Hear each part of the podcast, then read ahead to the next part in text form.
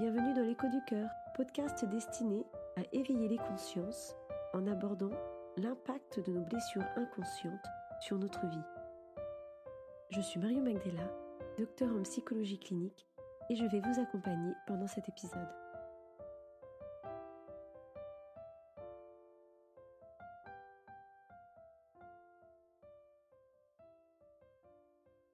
Pourquoi papa est parti sans me dire qu'il ne reviendrait pas? Et pourquoi maman n'est pas vraiment disponible?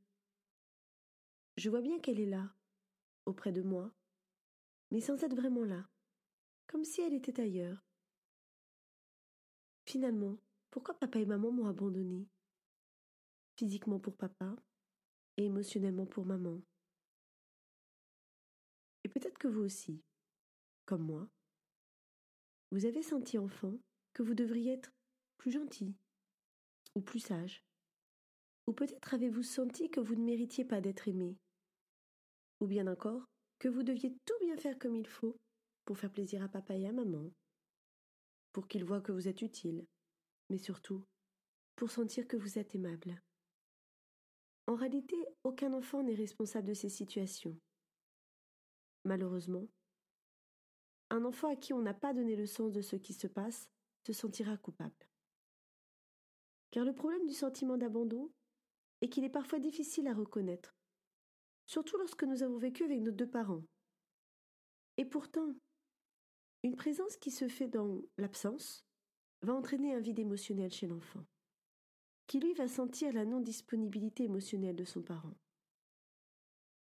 Comme par exemple, une maman qui regarde ailleurs alors que son enfant lui parle, ou un papa qui regarde son téléphone toute la soirée. Parfois, ce sentiment d'abandon prend racine dès la vie intra-utérine.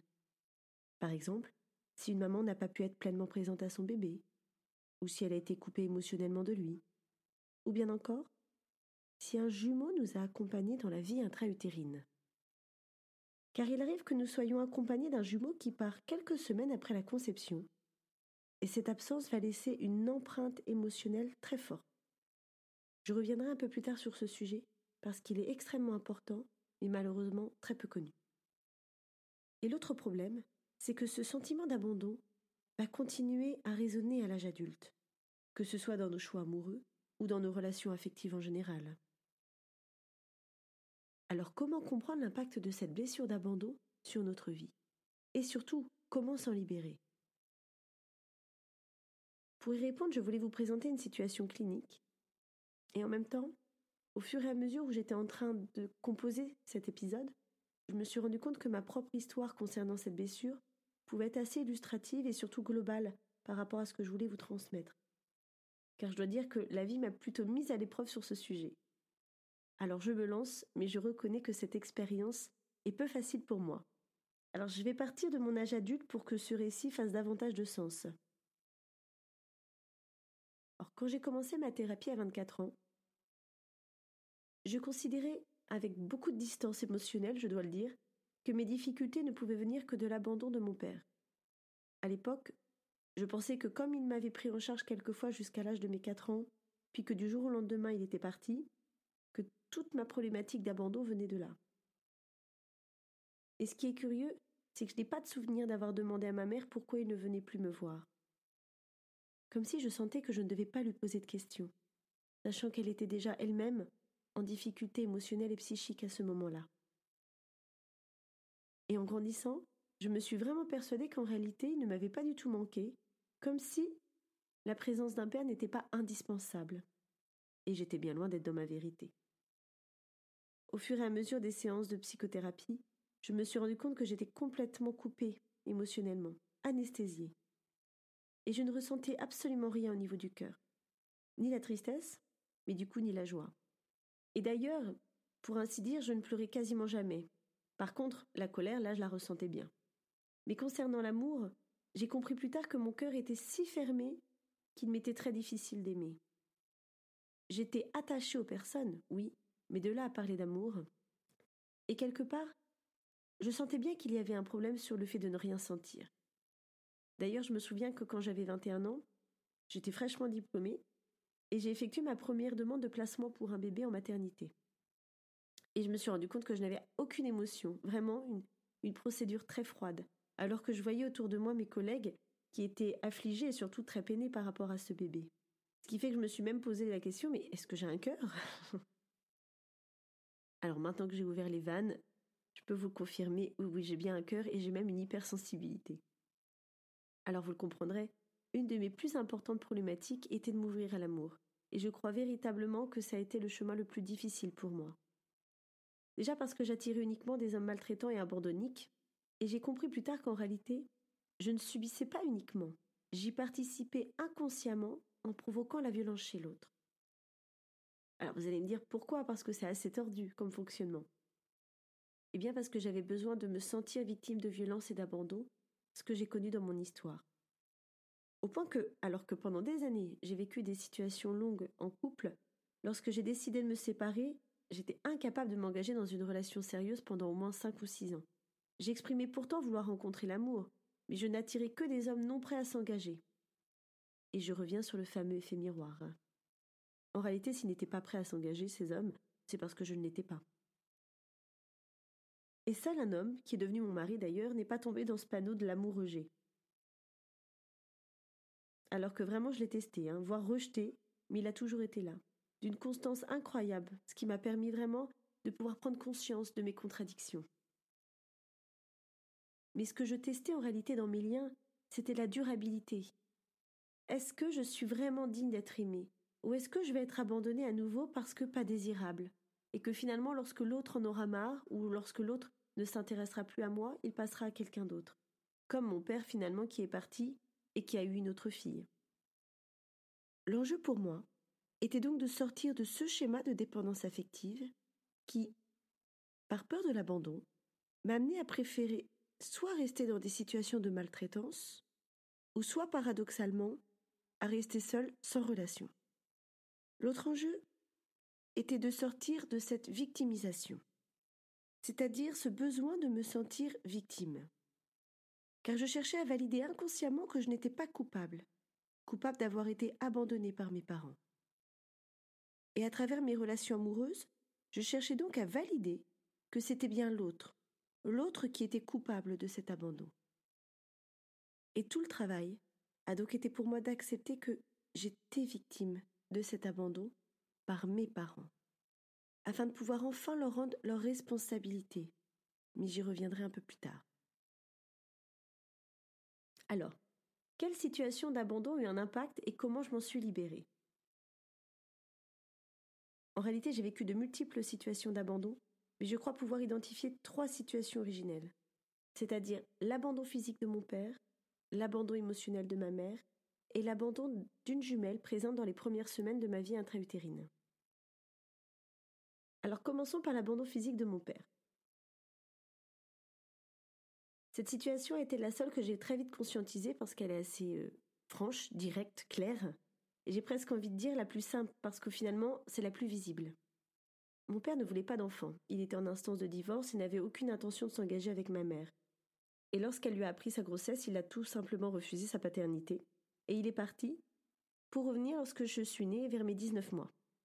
Pour me prendre en charge, quelques temps, quelques week-ends, quelques soirs, quelques vacances, pour ensuite disparaître lorsque j'avais à peu près 4 ans. Et bien évidemment, personne ne m'a expliqué. Avec le recul, je trouve ça assez surprenant quand même qu'en tant qu'enfant, je me sois aussi facilement adaptée à cette absence. Je n'ai jamais demandé pourquoi, je pensais à lui de temps en temps, mais plus j'ai grandi et plus je me suis convaincue que je n'avais pas besoin de lui dans ma vie. Et pourtant, alors que je n'avais que très peu de souvenirs de mon enfance, les seuls que j'avais étaient essentiellement ceux que j'avais passés avec lui. Parce que ce qui est très contradictoire et incroyable, c'est que j'ai vraiment ressenti son amour lorsque j'étais petite. Et deux ans après son départ, donc j'avais six ans, c'est au tour de ma grand-mère maternelle avec qui je vivais, avec ma mère, qui est décédée. Et alors là, déchirement. Je me souviens parfaitement ce moment où on m'a annoncé son départ et combien ça avait été difficile pour moi. Et je pense très sincèrement que c'est à partir de là que j'ai commencé à fermer mon cœur, où après ça, j'ai plus vraiment de souvenirs de tristesse ou de pleurs. Parce qu'il y a la perte d'un père, il y a la perte d'une famille paternelle, et il y a le décès d'une grand-mère maternelle, et en plus, D'une certaine manière, à partir de là, ma mère a commencé à sombrer peu à peu. Et c'est vrai que j'ai eu beaucoup de mal à reconnaître que j'avais également vécu un abandon de la part de ma mère. Parce qu'elle est restée elle, mais son mal-être psychique la rendait inaccessible. Et en plus, j'ai toujours été très loyale envers ma mère et dans une grande culpabilité, comme si le fait d'avoir existé l'avait rendue malade et la faisait souffrir. Comme si j'étais un poids pour elle, parce que je n'avais pas été désirée. C'était donc à moi de prendre soin d'elle et de la protéger. Et j'ai pris cette place de parent auprès d'elle. J'ai compris bien plus tard que cet abandon émotionnel que j'ai vécu prenait en réalité son origine dès la vie intra-utérine. Et quand j'ai pu visualiser cette période de vie, la vie intra-utérine donc, j'ai pu ressentir la détresse dans laquelle j'étais. Parce que ma mère savait que j'étais là intellectuellement, mais une autre part d'elle ne le savait pas. Son ventre est donc resté quasiment plat jusqu'à sept mois de grossesse, période à laquelle elle a annoncé à sa famille qu'elle était enceinte. Vous comprendrez donc que j'ai appris très vite à ne pas déranger, à m'adapter aux désirs de l'autre, et surtout à rester dans l'ombre. Cette situation de mise en lumière liée au podcast et Instagram est donc une avancée incroyable sur mon chemin. Et parce que la vie intra-utérine est riche en informations inconscientes, donc à la fois par rapport au lien ressenti avec ma propre mère, mais aussi parce que j'ai revécu, toujours en travail de visualisation, mais aussi grâce à un travail en éthiothérapie, qui est une technique de mémoire cellulaire, j'ai revécu donc le départ d'une sœur jumelle à cinq semaines de vie. Alors certains vont peut-être me dire, c'est quoi encore cette histoire de jumeaux À cinq semaines de vie, il n'y a pas d'échographie à cette époque-là, il n'y a pas de traces, c'est encore un truc de développement personnel, voire un truc à la mode. Alors, je vous l'accorde, complètement. Ça pourrait être du bluff, et effectivement, il n'y a aucune trace sur les échographies. Néanmoins, mon ressenti profond quand j'ai découvert cette réalité-là a été incroyable. Parce que pour la petite anecdote, je devais m'appeler Aurélie à la naissance, et quand ma mère m'a vue, elle a changé d'avis, donc elle m'a appelée Marion. Et il était évident pour moi, quand j'ai ressenti cette réalité dans mon corps, et j'insiste sur le ressenti, c'est pas tant parce qu'on me l'a dit ou parce que j'ai visualisé, c'est vraiment parce que dans cette visualisation, j'ai ressenti quelque chose d'extrêmement fort et ce ressenti m'a vraiment permis de me libérer de quelque chose d'extrêmement profond. Parce qu'Aurélie, c'est évident que c'était elle. Et d'ailleurs, j'ai toujours été très fusionnelle et exclusive avec mes amis et j'ai longtemps eu peur d'avoir des jumeaux, peur qui a complètement disparu après ces soins. Et je vous expliquerai plus tard comment j'ai fait pour libérer cette blessure.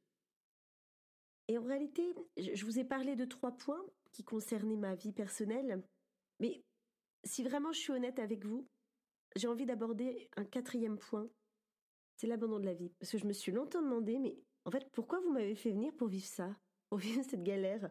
Fort heureusement pour moi, aujourd'hui j'ai compris le sens de ce que j'ai vécu, grâce à un éveil de conscience. Mais en tout cas, pendant très longtemps, cet abandon de la source a été une très grande souffrance. Alors, comment me suis-je libérée et surtout quel exercice pouvez-vous effectuer si ces situations font écho en vous Alors, trois points importants. Le premier est le travail sur le génosociogramme, c'est-à-dire l'arbre généalogique des blessures de votre famille. J'en ai déjà parlé dans le podcast précédent. Ce travail permet vraiment une prise de conscience des répétitions de schémas pour permettre de donner sens à votre histoire. Par exemple, pour parler de moi, en faisant ce travail et en questionnant ma famille, j'ai compris que le père de mon père, donc mon grand-père paternel, avait été placé dès sa naissance en famille d'accueil.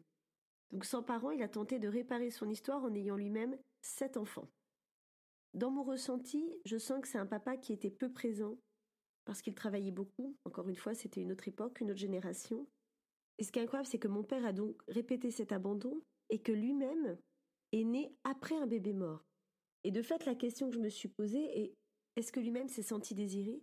Ou est-ce qu'il a vécu dans l'ombre de ce frère mort? Et du côté de ma mère, donc ma grand-mère maternelle est tombée enceinte six mois après la naissance de ma tante, et à 40 ans.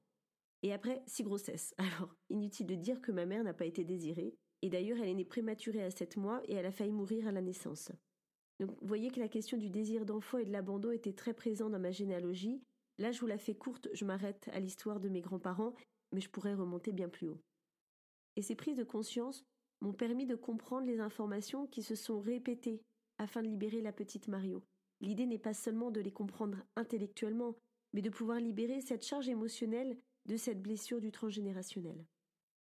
Et le deuxième point, alors ça a été de rencontrer, avec empathie, la petite Marion. Je dis bien avec empathie parce que cela m'a demandé du temps, du temps de pouvoir la visualiser, de pouvoir la ressentir.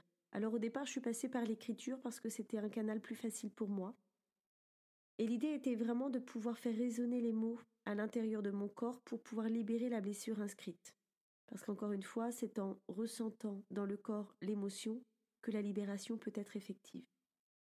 Alors j'expliquais à la petite Marion qu'elle avait le droit d'exister et qu'elle méritait d'être aimée, comme tout enfant par ailleurs, et qu'elle a finalement été victime de l'abandon de papa et de maman, et que ce n'est pas elle qui est coupable, mais bien eux. Et qu'elle peut donc se libérer de cette culpabilité et rendre la responsabilité à ses parents. Et que si elle est née, c'est qu'elle a été désirée. Alors certes de manière inconsciente et subtile, parce que papa et maman savaient qu'elle serait conçue. Et ce qui a été important aussi pour moi, c'est de lui dire et de lui prouver que désormais elle pouvait compter sur moi. Et c'est grâce à la constance de mon lien d'amour, alors encore une fois, euh, rien de magique, vu la méfiance de la petite Marion, j'ai galéré et mis beaucoup de temps à établir ce lien. Et troisième point, écrire à ma jumelle pour libérer mes émotions associées à sa perte. Alors personnellement, je suis passée par plusieurs étapes sur cette situation du lien gémellaire. La colère d'avoir été abandonnée, puis la culpabilité de l'avoir fait partir, comme si je n'avais pas été assez bien pour qu'elle veuille rester auprès de moi. Puis la tristesse de ce départ, parce que mine de rien, quand vous reconnectez au lien gémellaire, il se passe vraiment quelque chose de très fort sur un point émotionnel. Puis l'acceptation qu'elle est partie parce que c'était juste pour elle, et que c'était juste pour mon évolution personnelle. Et que d'une certaine manière, sa présence et ce lien restaient dans mon cœur. J'ai brûlé toutes ces lettres pour ne pas garder les charges émotionnelles et pour montrer à mon inconscient que je peux la laisser partir. Pour ne pas garder une mémoire émotionnelle, que ce soit dans mon corps, dans mon âme ou dans ma psyché. Et pour les personnes pour qui cela résonne, ou qui s'en sentent prêts, de pardonner. Cette étape a été longue pour moi. Et, curieusement, j'ai plus facilement pardonné à mes parents que je n'ai réussi à me pardonner. J'ai eu beaucoup de mal à me libérer de la culpabilité par rapport à ma mère. Ce sentiment que ma naissance ait généré beaucoup de difficultés pour elle. Même si une autre part de moi sentait que ma naissance était juste parce que décidée par la vie. Et quand j'ai pu me pardonner, je me suis pardonné, ou pour être plus exact, j'ai pardonné à ma vie d'avoir choisi ces parents-là et d'avoir dû vivre toutes ces difficultés pour grandir sur mon chemin de vie et éveiller ma conscience. Alors voilà pour ce témoignage. Je reconnais que cet exercice n'a pas été facile, mais je suis vraiment très heureuse d'avoir pu le faire, et j'espère sincèrement que ce témoignage va vous éclairer sur votre chemin pour vous aider à mieux comprendre, mieux comprendre la blessure d'abandon, mais également l'impact de celle-ci sur notre vie. Et pour vous aider à libérer cette blessure d'abandon, je vous rappelle que vous trouverez dans l'épisode 2 de ce podcast une séance d'hypnose pour visualiser votre enfant intérieur si vous en avez besoin. Et n'oublions pas qu'en établissant un lien d'amour inconditionnel avec notre enfant intérieur, nous pouvons ainsi ouvrir notre cœur qui a été blessé à notre vie, mais également au monde. Encore un grand merci pour votre écoute et pour les nombreux retours positifs concernant ce podcast. Je suis vraiment très sincèrement touchée. Et si vous avez aimé cet épisode, n'hésitez pas à le partager, à liker, mais aussi de vous abonner à ce podcast s'il vous a plu, mais aussi pour soutenir mon travail. Et je vous dis à très bientôt pour un prochain épisode qui concernera les schémas de maltraitance dans le couple.